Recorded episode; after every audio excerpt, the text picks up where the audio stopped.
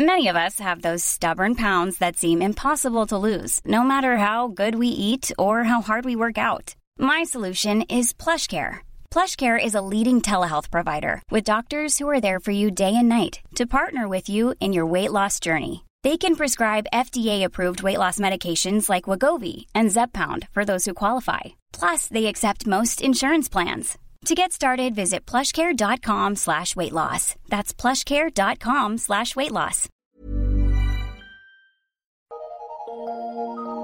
Eu sou Mário Persona e essas são as respostas que eu dei aos que me perguntaram sobre a Bíblia. Você escreveu dizendo que foi convidada por alguém da família para ser madrinha em um batismo e está em dúvida se deve ou não ir, porque esse batismo vai acontecer numa igreja católica.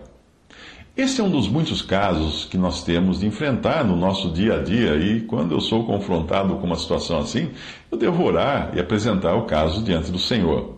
Foi o que Naamã fez. Ele havia acabado de conhecer o Deus verdadeiro e seu poder, e tinha sido curado da lepra, que na Bíblia é também uma figura de pecado. Tudo isso é uma figura maravilhosa da conversão de uma alma a Cristo, quando depois de tentar todas as alternativas, encontra alguém que lhe diz algo simples demais até para acreditar.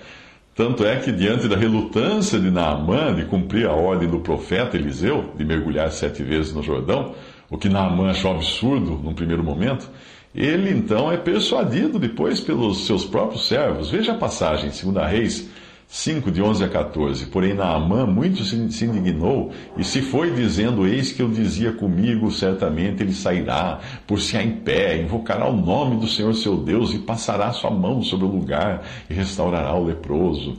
Não são porventura Abana e Farpar, rios de Damasco, melhores do que todas as águas de Israel? Não me poderia eu lavar neles e ficar purificado? E voltou-se e se foi com indignação, foi embora, com indignação. Então chegaram-se a ele os seus servos e lhe falaram e disseram: Meu pai, se o profeta te dissesse alguma coisa, eh, alguma grande coisa, porventura não a farias? Quanto mais dizendo-te ele: Lava-te e ficarás purificado. Então desceu e mergulhou no Jordão sete vezes, conforme a palavra do homem de Deus, e a sua carne tornou-se como a carne de um menino e ficou purificado. Agora então nós temos um Naamã convertido, temente a Deus, que, como qualquer pessoa que foi salva por Cristo, não quer mais fazer coisas que possam desagradar aquele que o salvou. Por isso ele apresenta uma dificuldade que sabe que encontrará em sua nova vida. Isso está no capítulo, em 2 Reis, capítulo 5, versículos 18 a 19. Ele diz ao profeta: Nisto me perdoe o Senhor, teu servo, quando o meu senhor entrar na casa de Rimon. Rimon era um deus da, da, da cultura de Naamã, uh, na casa de Rimon para ali adorar, e ele se encostar na minha mão, e eu também tenha de me encurvar na casa de Rimon. Quando assim me encurvar na casa de Rimon, nisto perdoe o Senhor a teu servo. E ele, o profeta Eliseu, lhe disse: Vá em paz. Naamã sabia que, apesar de agora ser um adorador do Deus verdadeiro, teria de enfrentar um dilema quando retornasse ao seu trabalho junto ao rei pagão ao qual servia. Eventualmente, seria obrigado a acompanhar o seu rei no templo do ídolo Rimon e, segurando a mão do rei, encurvar-se ali diante daquela imagem de pedra. O que fazer? Eliseu não lhe diz nada a respeito, ele simplesmente diz: vá em paz. A Bíblia não diz se Naamã continuou ou não entrando com o rei no templo do ídolo. Não entrar significaria provavelmente pena de morte, como era costume para qualquer um que contestasse, que ousasse contestar uma ordem real. Mas a Bíblia também deixa claro que Eliseu não deu a Naamã uma aula contra a idolatria, ameaçando-o com fogo e enxofre, caso ele voltasse a entrar no templo pagão. Não, ele diz: vá em paz. Foi só o que Naamã ouviu. E era em paz que ele deveria tratar isso depois com seu próprio Deus. Por outro lado, nós encontramos Daniel e seus amigos recusando-se veementemente a cumprir os costumes da corte pagã onde viviam. Aquilo acabou colocando as vidas deles em risco. Mas aquele era o exercício que eles próprios tinham com Deus. Aqui vale lembrar que certas coisas também dependem do grau que nós temos de conhecimento de Deus o que obviamente era diferente no caso de Naamã, um pagão recém-convertido ao Deus verdadeiro, e Daniel e seus amigos, judeus nascidos e criados no judaísmo e exímios conhecedores das Escrituras e do Deus único. Com o conhecimento vem também a responsabilidade. Lucas 12, 48 diz: Aquele, porém, que não soube a vontade do seu Senhor e fez coisas dignas de reprovação, levará poucos açoites. Mas aquele a quem muito foi dado, muito lhe será exigido. E aquele a quem muito se confia, muito mais lhe pedirão. Assim deve ser com você. Ore e peça a Deus a direção de como agir. Eu sei como é difícil em situações assim nós pendermos para um lado ou para o outro e nem sempre agirmos da forma correta aos olhos de Deus. Existe, existe também outro aspecto que precisa ser ponderado, que é o de outros irmãos em Cristo que possam ficar escandalizados por sua atitude. Eu, particularmente, enxergo o batismo como o casamento. Ou seja, não se trata de um culto ou de um ritual, mas do cumprimento de uma ordenança cristã. Apesar do casamento ser uma instituição divina, o batismo é uma ordenança, ou seja, algo que deve ser cumprido. Não é ordenado que uma pessoa se case, a menos que queira viver com outra pessoa, mas é ordenado que nessa dispensação da graça de Deus, que a pessoa seja batizada. O Senhor mandou que fôssemos batizados. E os pais da criança estão, estão cumprindo, dessa criança que, que da sua família que vai ser batizada, eles estão cumprindo essa ordem, essa ordenança de Deus, ainda que no lugar e da forma imperfeita. Mas essa criança sairá dali batizada. Ela poderá ser chamada de cristã a partir desse dia, ainda que não tenha crido em Cristo. E nem ter condições para isso. Ela ainda é criança. Mas ela não é mais uma pagã. Como é que você chamaria uma criança que acabou de ser batizada no batismo cristão de pagã? Ela não é uma pagã, ela é uma cristã. Aceitar ou não participar como, como madrinha irá depender mais de sua consciência para com Deus do que de uma regra como se nós vivêssemos nos tempos da lei mosaica, quando as coisas eram todas por regras. Em sua situação, eu talvez já teria antes tentado explicar aos meus amigos ou familiares a respeito da minha fé.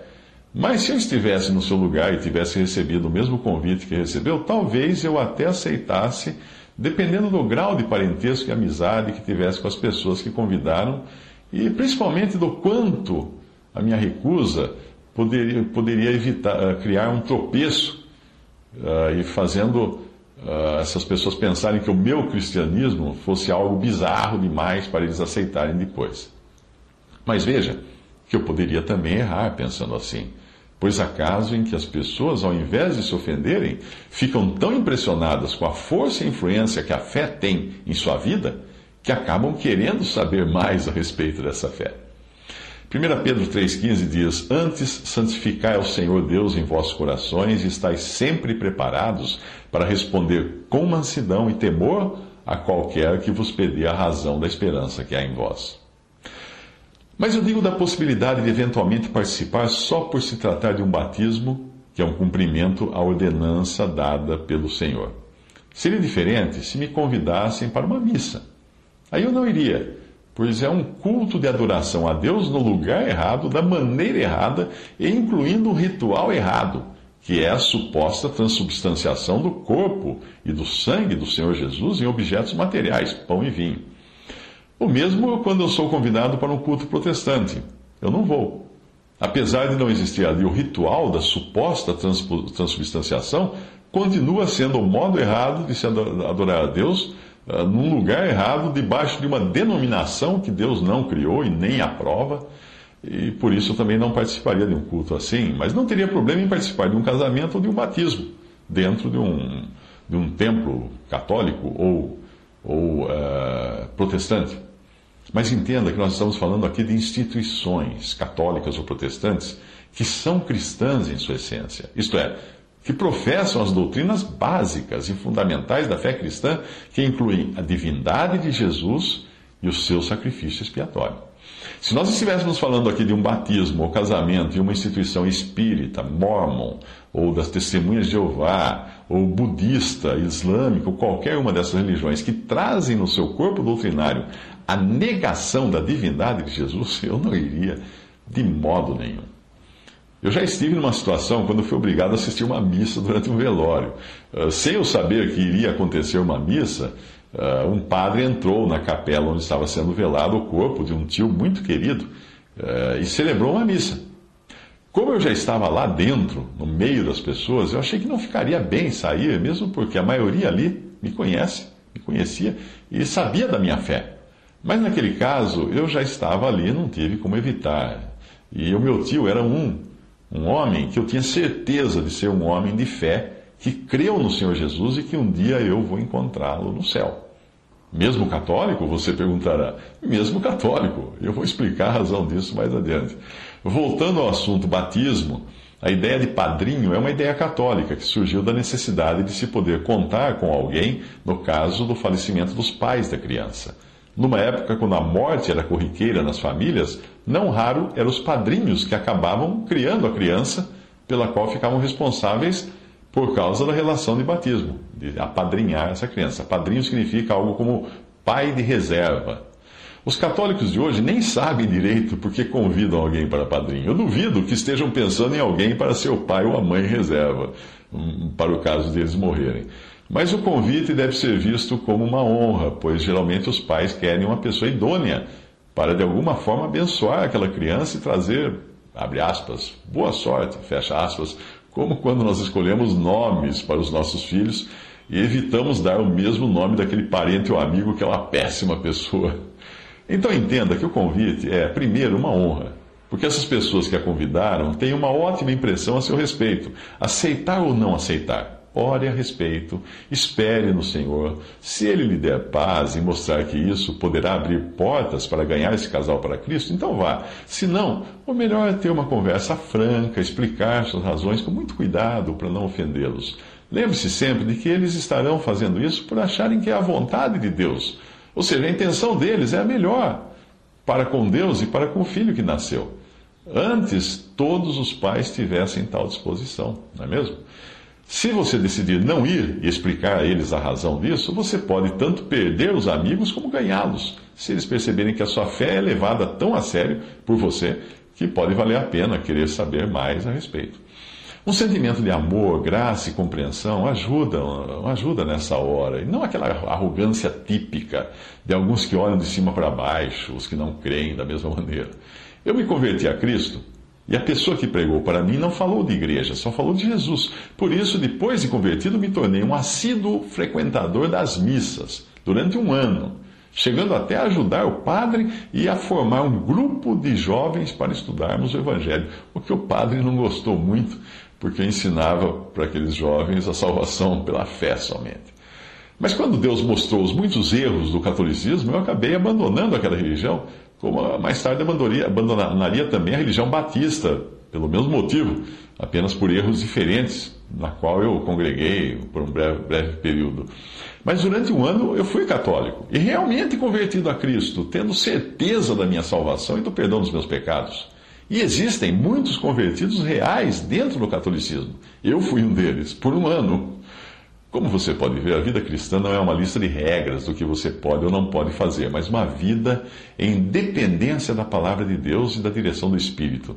Há coisas que você encontra claramente expressadas na palavra, outras não. Este seu caso é um deles. Não existe algo nas páginas da Bíblia como não irás a um batismo católico. Não, não tem isso. Aí é na dependência do Espírito que você deverá ficar, permanecer para saber o que decidir. Uh, alguns versículos podem ajudar. Aqui o assunto era outro, era a guarda de certos costumes e rituais do judaísmo, de onde muitos cristãos haviam acabado de sair. Mas serve como princípio, como pista de como nós devemos agir naquelas coisas que não estão em total conflito com a palavra de Deus. Paulo não teria dito o mesmo de circuncidar-se para ser salvo, algo que ele claramente combate em outra ocasião, ou de guardar a lei com a mesma finalidade. O que ele está tratando aqui são costumes e tradições que, se não ajudam, também não atrapalham. Romanos 14, 2 a 7. Porque um crê que de tudo se pode comer, e outro que é fraco come legumes. O que come, não despreze o que não come, e o que não come, não julgue o que come, porque Deus o recebeu por seu. Quem és tu que julgas o servo alheio? Para o seu próprio Senhor, ele está em pé ou cai, mas estará firme, porque poderoso é Deus para o firmar. Um faz diferença entre dia e dia, ou, mas outro julga iguais todos os dias. Cada um esteja inteiramente seguro em sua própria mente. Aquele que faz caso do dia, para o Senhor faz. E o que não faz caso do dia, para o Senhor o não faz. O que come, para o Senhor come, porque dá graças a Deus. E o que não come, para o Senhor não come, e dá graças a Deus. porque nenhum de vós vive para si e nenhum morre para si. Também em Romanos 14, 19 a 23 diz: Sigamos, pois, as coisas que servem para a paz e para a edificação de uns para com os outros. Não destruas por causa de comida a obra de Deus. É verdade que tudo é limpo, mas mal vai para o homem que come com escândalo. Bom é não comer carne, nem beber vinho, nem fazer outras coisas em que teu irmão tropece, ou se escandalize, ou se enfraqueça. Tens tu fé? Tenha em ti mesmo diante de Deus. Bem-aventurado aquele que não se condena a si mesmo naquilo que aprova. Mas aquele que tem dúvidas, se come, está condenado, porque não come por fé. E tudo que não é de fé é pecado. Eu deixo aqui apenas um alerta. Receba isto como minha opinião e posição pessoal, não como um dogma, pois você poderia ler e depois concluir: ah, então é assim que os irmãos com os quais você congrega pensam, é assim que eles agem. Se você chegar a essa conclusão, terá concluído errado, porque eu acabei de falar que não existe uma regra escrita para situações assim, mas que depende do exercício particular de cada um para com seu Senhor.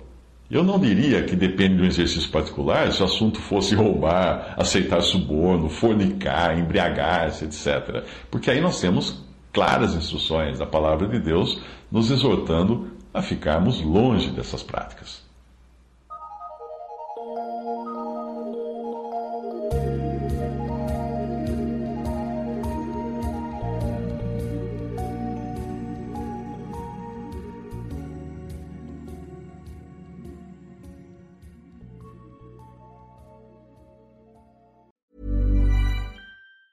Even on a budget, quality is non-negotiable. That's why Quince is the place to score high-end essentials at 50 to 80% less than similar brands. Get your hands on buttery soft cashmere sweaters from just 60 bucks, Italian leather jackets, and so much more. And the best part about Quince, they exclusively partner with factories committed to safe, ethical, and responsible manufacturing. Elevate your style without the elevated price tag with Quince. Go to quince.com slash upgrade for free shipping and 365-day returns.